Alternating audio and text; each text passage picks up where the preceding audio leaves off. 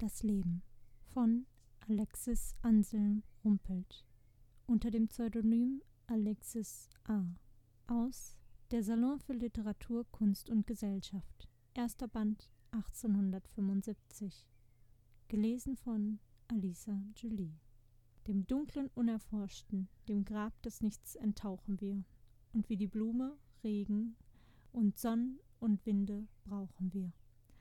Und wie die Blume leiden, von Regen, Sonnen und Winden wir, ins dunkle Unerforschte, ins Grab des Nichts entschwinden wir.